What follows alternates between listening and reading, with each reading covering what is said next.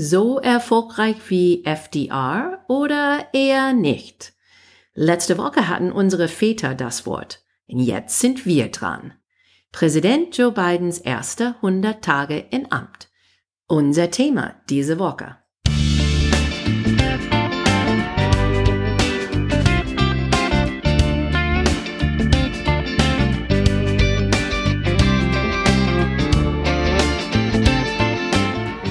Guys, welcome to Amerika übersetzt. Ein Blick über den Teig mit zwei Amerikanerinnen. I'm Wendy Brown. And I'm Jennifer Bourguignon. Heute ist die 27. April. Das heißt, ein Tag vor der 100. Tag von der beiden Amtszeit. So, wenn unsere Zuhörer das hören, dann ist das genau 100 Tage von Präsident Joe Biden.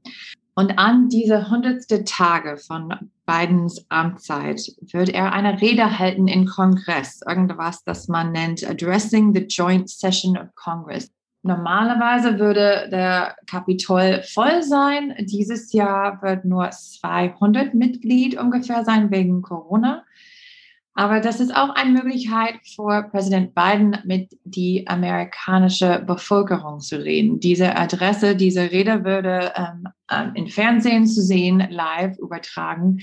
Und Biden auf jeden Fall wird zurückgucken, zu sehen, was er geschafft hat in den letzten 100 Tage, aber auch nach vorne gucken, in die nächsten 100 plus Tage von seiner Amtszeit. Insofern, was wir machen wollten heute, ist über Bidens erste 100 Tage reden. Letzte Woche habt ihr gehört, was unsere Väter dazu gesagt haben und wie die beiden beiden benotigt hat. Aber heute wollen wir so eine kleine vielleicht Vergleichung machen und sehen, was wir denken, Wendy, was für eine Schulnote wir beiden geben würden. Also wir gucken auf ein paar große Themen, die Gleiche, mit dem wir unser Vater gesprochen haben, die Pandemie und der Wirtschaft, Einwanderung, Politik, Außenpolitik, Klimawandel. Aber erstmal, Wendy, es gibt so viel Aufmerksamkeit ähm, auf diese erste 100 Tage. Warum sind die ersten 100 Tage so wichtig? Ja, man würde denken, dass es irgendwelche so verfassungsrechtliche oder gesetzliche Bedeutung hat.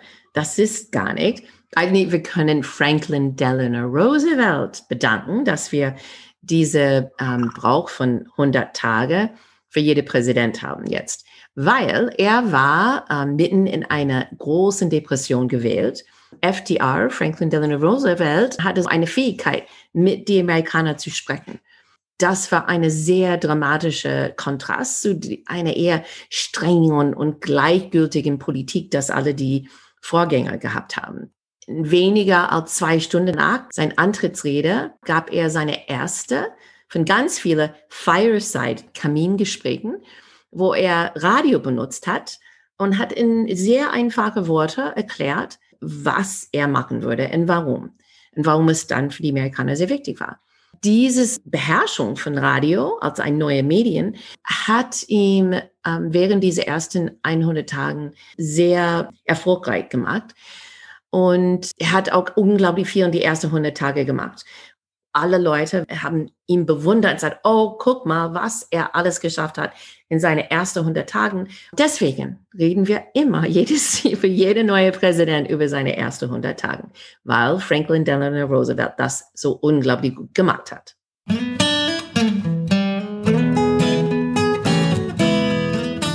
Und jetzt werden wir gucken sehen, wie Biden das gemacht hat. Wendy, ich glaube, wir müssen anfangen mit der Pandemie. Und der Pandemie ist auch äh, zusammen verbunden mit äh, der Wirtschaft und die wirtschaftliche Wirkung von dieser Krise. Erstmal gucken wir, die Leist was er geleistet hat. Also, wie wir gesehen haben, es läuft ziemlich gut in den USA. Es ist einfach das schnellste Impfprogramm der Welt. Er hat 100 Millionen Impfstoffdosen versprochen, aber hat der Doppelte geschafft in die ersten 100 Tage von seiner Amtszeit. 200 Millionen Amerikaner haben mindestens eine Dose bekommen.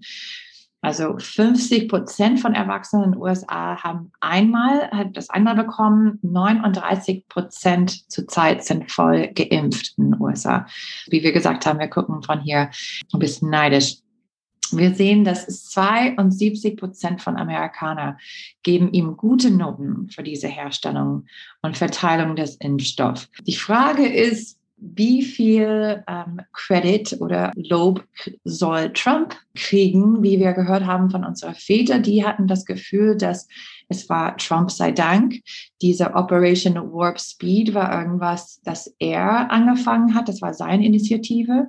In diesem Fall hat Trump äh, was richtig gemacht. Biden hat auf jeden Fall hat 200 Millionen geschafft. Aber jetzt gucken wir, wenn die das, das große Herausforderung jetzt wird, die Leute, die nicht geimpft sein wollen, entweder Impfgegner oder Republikaner.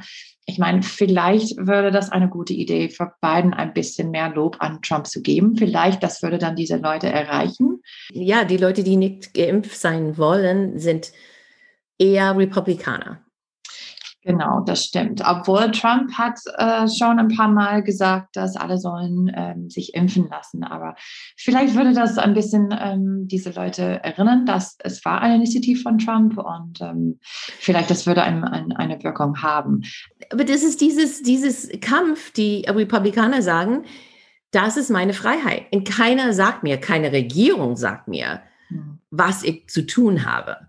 Ja. Und das ist, wo es krackt jetzt, dass die Republikaner sind, die double down jetzt an Freiheit. Ja, aber die sind die gleiche, gleiche Leute vielleicht, die haben ähm, der Kapitol gestürmt, weil Trump ihm das gesagt haben. Ja, genau. ja, genau. ja, das ist ein bisschen ironisch. Ne? Auf jeden Fall muss man sagen, dass diese Impfkampagne ähm, geht sehr schnell, ähm, es ist sehr kreativ, also nicht nur ähm, beim Impfzentrum, aber bei Ärzte, bei Apotheke und deswegen haben sie dann auch so viele Leute erreicht. Wenn wir an die Wirtschaft gucken, wir sehen auch, dass mehr neue Jobs in zwei Monate, im März und April, sind jetzt geworden als in jeder andere Präsidentschaft. Die S&P hat zum ersten Mal 4000 gebrochen das ist 20 Prozent höher als Trumps höchste Niveau. Und ich sage das nur, weil Trump hat immer die Stock Market, die Börse benutzt als eine Messlatte von was er erreicht hat. Und ähm, wenn wir das weitermachen, dann ähm, können wir die gleiche Messlatte für Biden äh, benutzen und muss Trump sagen, dass es sieht ziemlich gut aus. Man kann nicht über die Pandemie und die Wirtschaft in Amerika reden, ohne die America Rescue Plan ähm, zu erwähnen.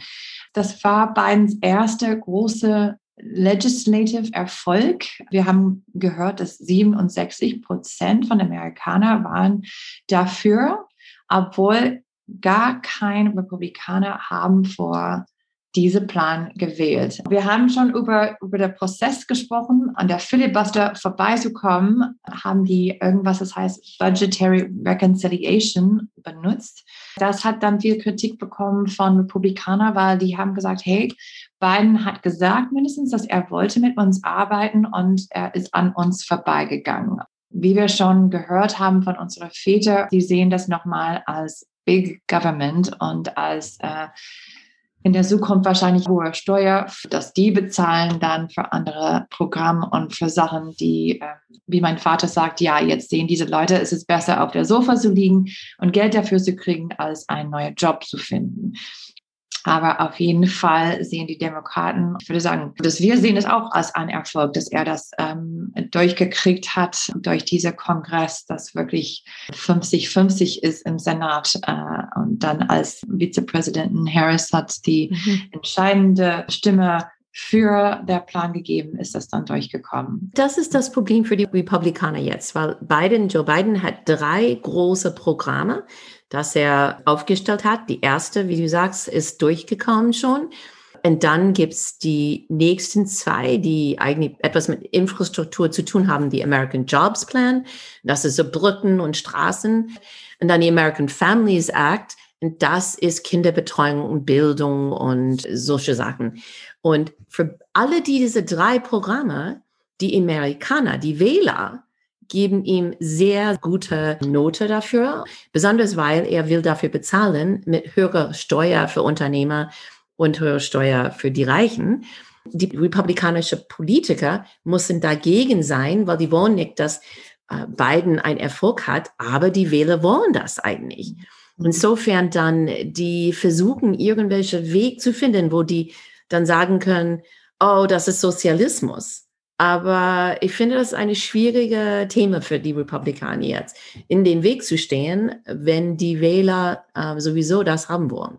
Biden ist auch ein ganz anderer Präsident, aber mit der Pandemie, wir sehen ein bisschen, dass er hat immer noch ein bisschen von die America First Mentalität von Trump. Insofern, dass die Amerikaner haben auf jeden Fall alles, was die produziert haben, in Impfstoff behalten. Und Amerika soll auch zuerst geimpft sein, geht, geht diese America First, was vielleicht ein bisschen frustrierend ist für andere Länder, besonders in Europa. Und auch wenn Biden sagt jetzt, dass er würde diese 60 Millionen Dose von AstraZeneca, man könnte sagen, auch wie großzügig, aber das ist irgendwas, das nicht zugelassen ist in die Staaten. Man könnte einen Kritikpunkt äh, geben an, an äh, diese America First mit der Impfstoff. Es, es läuft gut in den Staaten, aber ähm, die könnte vielleicht ein bisschen mehr großzügig sein. Für alles, was er geschafft hat, alles, was er geleistet hat, eine doppelte Menge ähm, Impfstoff, muss ich sagen, ich würde ein A.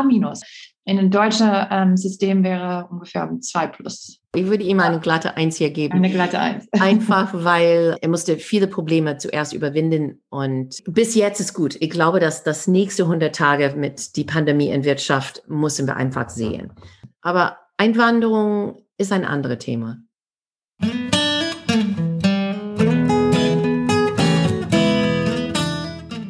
Ich glaube, dass Einwanderung ist the thorn in Joe Bidens side das ist auch ein amerikanischer Begriff, ich weiß es gar nicht, ob das gibt, ein Dorn in der Seite von Joe Biden.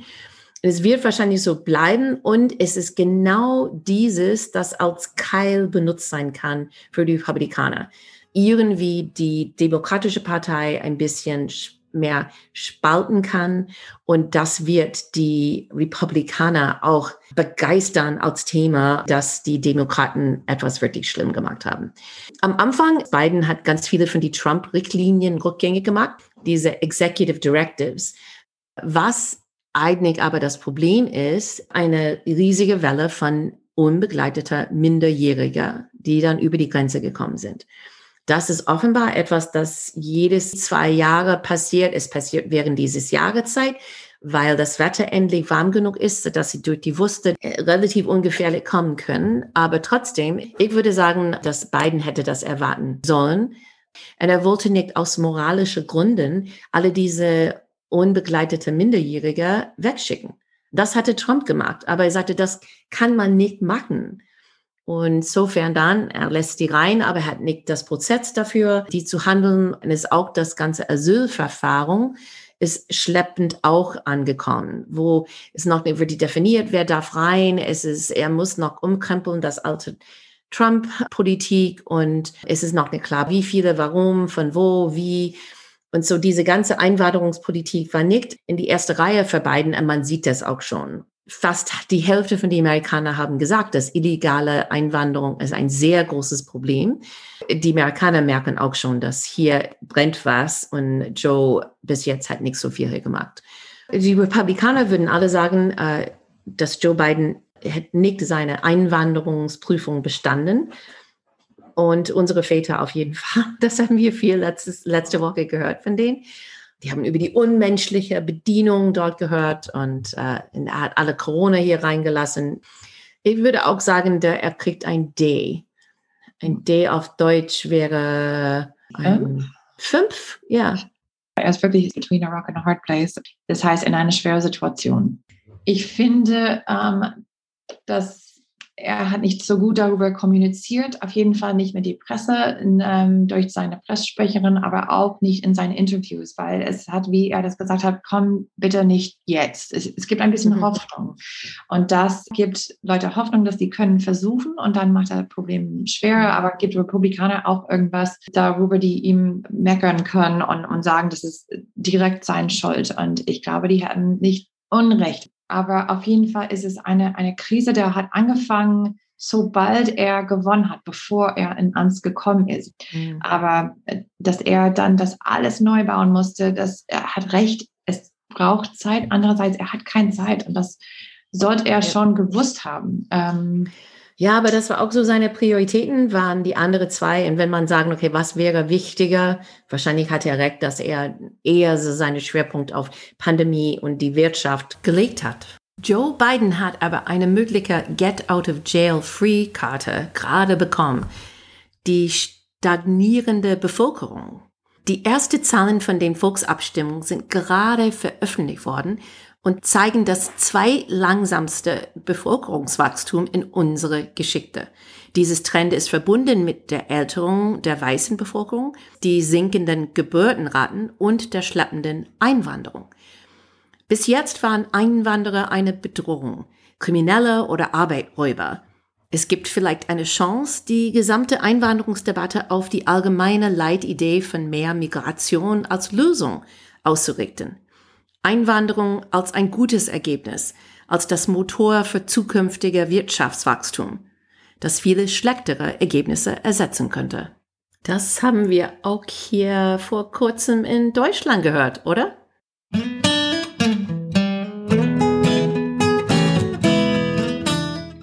Also ein Thema, die vielleicht auch kommen würde, äh, mal sehen, ist Außenpolitik. Und das ist ein Thema, wie wir, wir haben viel Augen hier, besonders in Europa drauf. Ähm, wie alle wissen, es gab eine große Erwartung, wenn Trump außer Amt ist und jetzt kommt Biden. Biden kennen die Europäer schon ein bisschen. Also er hat eine lange Karriere, aber war auch Vizepräsident unter Obama und haben ein Gefühl, okay, vielleicht ist es Obama 2.0 oder ein bisschen, ja, wir, wir wissen, was wir erwarten können. Es ist nicht einfach eine Amtwechslung und dann geht alles äh, rückzug, zurück wie es früher war. Es dauert alles, bis die USA, wenn es möglich ist, erreicht der Position, dass es früher hat. Auf jeden Fall, wir haben gesehen, dass Biden ähm, hat viel Unterstützung für, für NATO und will NATO unterstützen. Aber ich, ich nehme einen Satz von der ähm, neue, die National Security Strategy, was die äh, formulieren im Moment. Und ich, ich lese diesen Satz auf ähm, Englisch erstmal. At a time of multiple intersecting crises, we must must recognize that our strength abroad requires the United States to build back better at home. Ich nehme diesen Satz, weil ich denke, es, es spricht viel über nicht nur seine Außenpolitik, aber seine Politik allgemein. Aber was es bedeutet ist, also in diese Zeiten von vier verschiedene Krisen, wir, wir müssen wissen und verstehen, dass unsere Stärke in der Welt bedeutet erstmal, die USA muss ähm, erstmal zu Hause stark sein. Es gibt schon viel zu Hause, der, der Pandemie, der Wirtschaft, Rassismus, Waffenkontrolle. Es gibt vier verschiedene Probleme. Aber diese Theorie, dass man muss erstmal to have one's house in order, sagt man, ähm, geht auch um Außenpolitik. Und das sehen wir besonders wenn wir ähm, gucken nach Afghanistan. Das ist ein Krieg, das manche nennen die Forever War. Wir sind schon da reingegangen ähm, nach die 11. September, kurz danach. Das heißt, wir sind schon jetzt fast 20 Jahre in Afghanistan und Biden hat kündigt, dass er will, ähm, dass die Amerikaner raus sind am 11. September äh, 2021, so genau ähm, 20 Jahre seit der Attacke das hat viel Kritik und viel Lob bekommen. Es ist eine große Diskussion. Aber Biden sagt, wir haben geschafft, was wir schaffen können. Wir müssen hoffen und glauben, dass die Afghaner können, dass sie jetzt selber machen. Und auch wir denken, sagt der Pentagon, dass es gibt keine große Gefahr mehr, mindestens wie früher nach der Taliban, ähm, Al-Qaida und Osama bin Laden und die anderen Terroristen, die haben äh, Afghanistan als Basis benutzt. Ich habe Wendy, wie du weißt, mehr als drei Jahre in Afghanistan gelebt und gearbeitet, erstmal für der UNO und dann für Save the Children. Und ähm, als ich da ankomme in 2004, Hamid Karzai war gerade gewählt, die erste äh, Präsident in Afghanistan seit, bevor der, der äh, Sowjetzeiten. Und es gab viel Hoffnung, dass es war eine neue Zeit, eine neue Phase. Die Taliban waren raus. Ich war Teil von äh, der UNO, der Einsatz. Da hat die Parlamentwahl vorbereitet und äh, Frauen haben sich kandidiert, haben gewählt. Das war eine, eine hoffnungsvolle Zeit. Und jetzt, 20 Jahre nach der, der Fall der Taliban, fragt man so, wo sind wir jetzt? Wenn Leute sprechen über, wir, wir haben kein Problem mehr, Terrorismus es droht uns nicht so. Ich meine, meine erste Gedanken war, ja, aber wie wird das jetzt sein für die Afghaner? Weil, wie wir gesehen haben, als die Sowjet sind gegangen, gab es danach einen Bürgerkrieg. Und da die, die, das Gefahr, dass sowas wieder passieren könnte, finde ich und ich glaube andere sehr, sehr groß. Niemand weiß, wie es gehen würde, aber auf jeden Fall viel Kritik, die sagen, hey, wir sind lang genug da. Wir haben andere Konflikte Insofern, Biden hat entschieden, dass es ist jetzt Zeit zu gehen, dass er der vierte Präsident hat ähm, mit Afghanistan gerechnet und er will das nicht dann weitergeben an einen nächsten Präsident. In Iran im Moment, es gibt seit ein paar Wochen jetzt neue, neue Talks, die Iran Nuclear Deal wieder auf die Beine zu stellen. Die EU, der, der versucht jetzt beide Seiten zurück zum Tisch zu bringen und Biden hat gesagt, auf jeden Fall, der ist interessiert mit Russland, mit Saudi-Arabien. Ähm, Biden zeigt, dass er will mehr Accountability. Er kritisiert Putin und der Situation um, um Nawalny, dass er kritisiert Saudi-Arabien und ähm, der Fall von äh, Jamal Khashoggi. Das ist irgendwas, wo man denkt, okay, jetzt ist der USA, jetzt we're back. Er sagt das ganz laut, wir we're back. Aber was äh, manche dann verunsichert, ist, dass er glaubt, dass er gleichzeitig kooperieren kann, aber auch gegenhalten kann, besonders mit, mit Russland und China. Bis jetzt, äh, die USA war eher ihr seid Feind und in, in alle Aspekten. Aber jetzt sagt er zum Beispiel, China rund um Klimathemen müssen wir mit dem arbeiten, auch mit Russland. Aber wenn du ähm, etwas hier falsch machst mit Menschenrechte oder oder, dann sind wir sofort da und Sanctions und werfen dann eure Politiker raus. Das wird sehr interessant zu sehen, ob das funktioniert. Bis jetzt haben wir nicht so unbedingt diese Taktik benutzt. Wir gucken mal.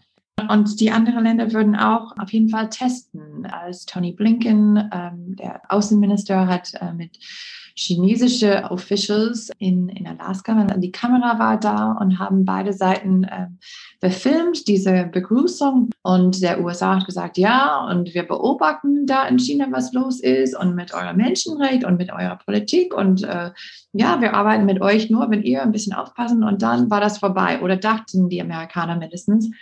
Und dann haben die Chinesen gesagt, so warte mal, lass das äh, Kamera anbleiben bitte. Und dann haben 20 Minuten lang eine Rede gehalten über, pass auf, ihr habt eure eigenen Probleme mit Black Lives Matter und Polizeiprobleme und, und mit Schwarze in eurem Land und was alles da mhm. gegen äh, chinesische Amerikaner ist. Und ihr müsst ein bisschen aufpassen. Und China ist ein großes Thema, weil die Republikaner gucken ganz genau, wie wir so handeln mit China. Und mein Vater und ich glaube deins auch haben gesagt, dass die fanden das gut, wie Trump so ein starker Mann war und wie er stark gehandelt hat, weil ja, jetzt stehen wir stark aus in die Augen von der Welt und nicht wie früher.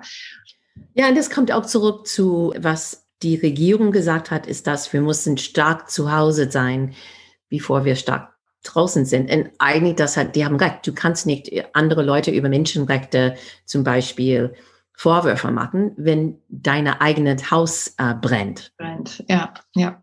Was für eine Schulnote würde ich geben? Ähm, ich bin optimistisch. Ähm, würde ich ein Solid B. Das heißt, ähm, ich mag viel von was ich schon gesehen habe, aber bin ein bisschen skeptisch und ich glaube, es ist in die ersten 100 Tage kann man nicht so viel sagen. Wir müssen ein bisschen länger warten und sehen. Aber ich bin optimistisch.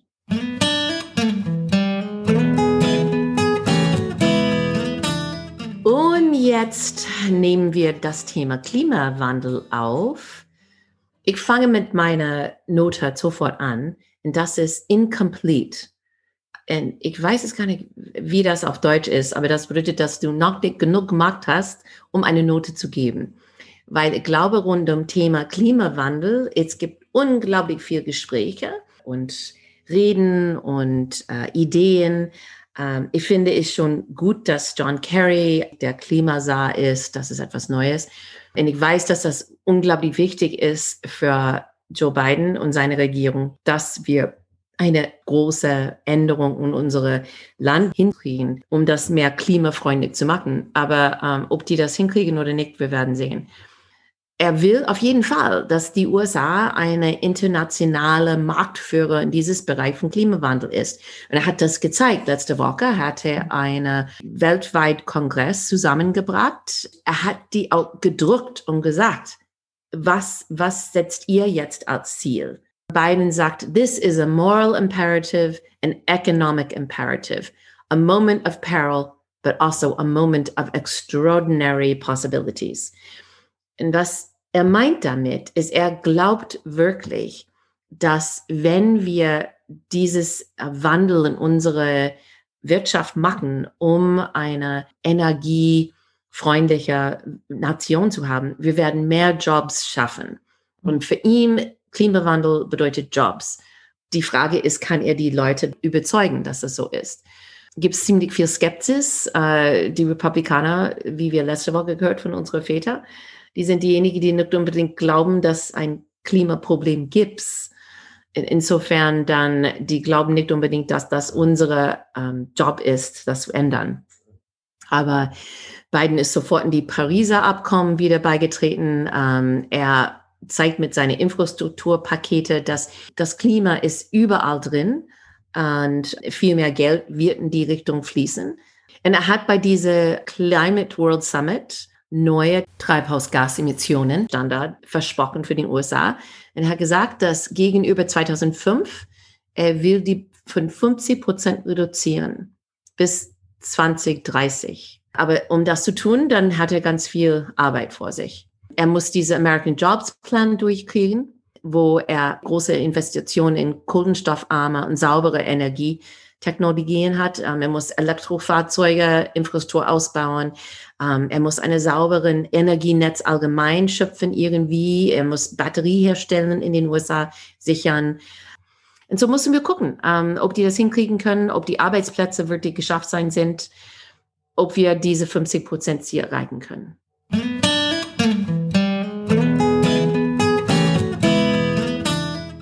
Also Jiffer, Hast du eine allgemeine Note, dass du Joe Biden geben würdest? Wendy, es ist schwer, ähm, weil, wie gesagt, 100 Tage ist nicht eine lange Zeit. Ich habe viele Artikel gelesen, wo die haben gesagt, die ersten 100 Tage waren ziemlich gut, aber die nächsten 100 Tage, das ist, wo man wirklich ähm, aufpassen muss. Und da wird auf jeden Fall schwieriger sein und ein bisschen mehr vielleicht einen Eindruck geben an, wie, äh, wie alles laufen wird. Ähm, auf jeden Fall, ich bin allgemein ein, ein optimistische Person, glaube ich. Ich bin mehr auf Englisch sagen wir Glas half full statt äh, Glas halb leer äh, Person. Und ähm, insofern, ich glaube, er hat, er hat viel geschafft. Es ist eine unglaubliche schwere Zeit, nicht nur wegen der Pandemie und der Wirtschaft, aber auch wegen der politischen Klima in Washington. Also man hört immer von Fox News und von unserer Väter, dass er ist dass er ähm, wird bestimmt umkippen der nächste paar Tage. Ähm, ich glaube, das ist, weil das die einzige ist, was die haben, an ihm zu greifen. Die versuchen immer und er hat es ziemlich gut gemacht. Er ist laying low, wie man sagt. Er bleibt low key und äh, versucht ein bisschen under the radar und einfach zu konzentrieren auf, was er schaffen kann. Wie gesagt, ich bin optimistisch.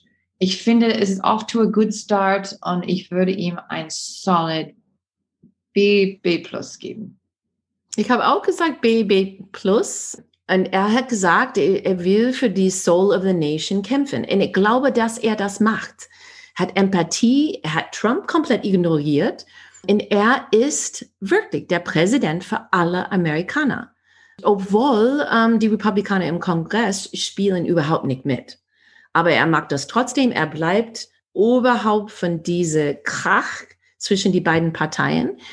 Aber besser als Trump zu sein, ist nicht alles, ja. Er hat einen Plan und er muss das jetzt durchziehen. Und wo meine Ängste sind in die Zukunft ist diese Waldbrand, das fängt jetzt an mit Voting Rights, was er mit die Filibuster macht oder nicht, um seine Sachen äh, durchzukriegen. Kann er Wähler unterdrücken, stoppen? Ähm, was wird davon rauskommen mit die republikanische Gerrymandering jetzt? Wie die Sitze im Repräsentantenhaus in die Zukunft dann aufgeteilt sein wird? Und eigentlich, wenn die Sachen nicht gestoppt sein können, dann ist es fast egal, was Joe Biden auf die Beine ähm, bringt für seine Themen, weil die Republikaner können unsere nächste Wahl in 2022 so beeinflussen dass es eigentlich egal ist, ob du wirklich die Mehrheit, die Amerikaner hinter dir hast. Aber alle die schlimmen Sachen, dass die Republikaner gesagt haben, werden dann passieren, haben nicht passiert. Ja, mhm. die Vororte waren nicht zerstört von BLM-Protester und die Börse ist nicht abgestürzt. Ähm, wie du gesagt hast, es ist auf eine neue Hoch. Insofern dann bin ich sehr positiv. Positiv, was er geschafft hat, aber sehr zurückhaltend für wie es weitergehen wird. Er braucht die American Jobs Plan, die American Family Plan. Er braucht eine funktionierende Wirtschaft. Und wenn die Sachen nicht passieren, dann eigentlich ist alles anderes egal.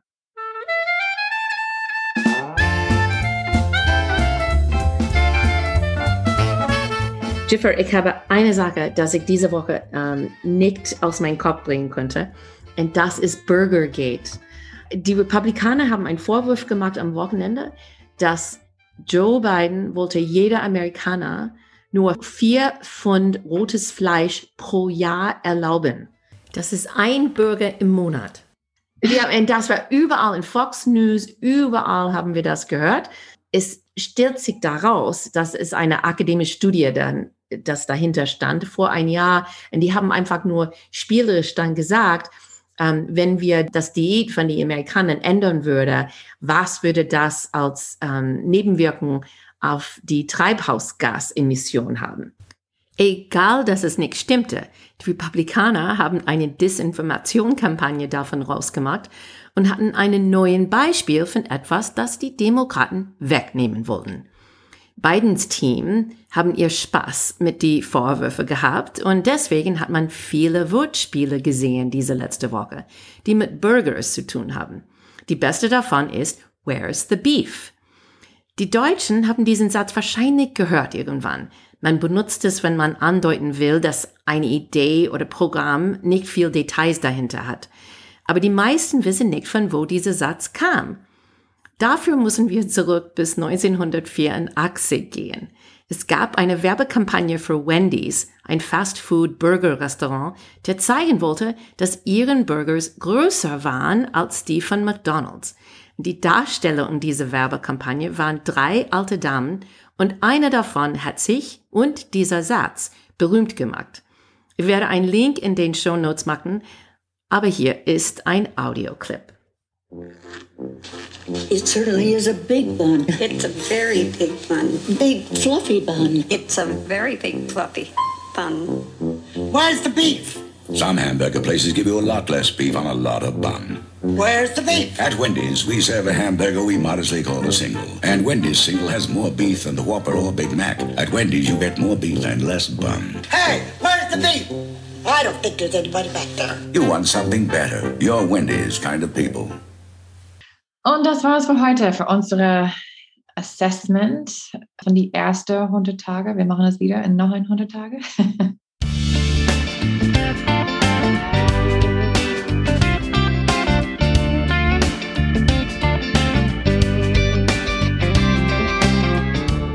Vielen Dank fürs Zuhören. Wenn Sie Anregungen oder Kommentare haben, wenden Sie sich bitte an unsere Facebook-Seite oder unser Twitter-Konto. Wir freuen uns auf deine Ideen. Wenn unser Podcast dir gefällt, bitte eine positive Bewertung schreiben und deine Freunde erzählen. Amerika übersetzt ist ein Projekt von Wendy Brown und Jennifer Bourguignon. Unsere Musik ist von der sehr talentierten BH Omayer. Bis nächste Woche.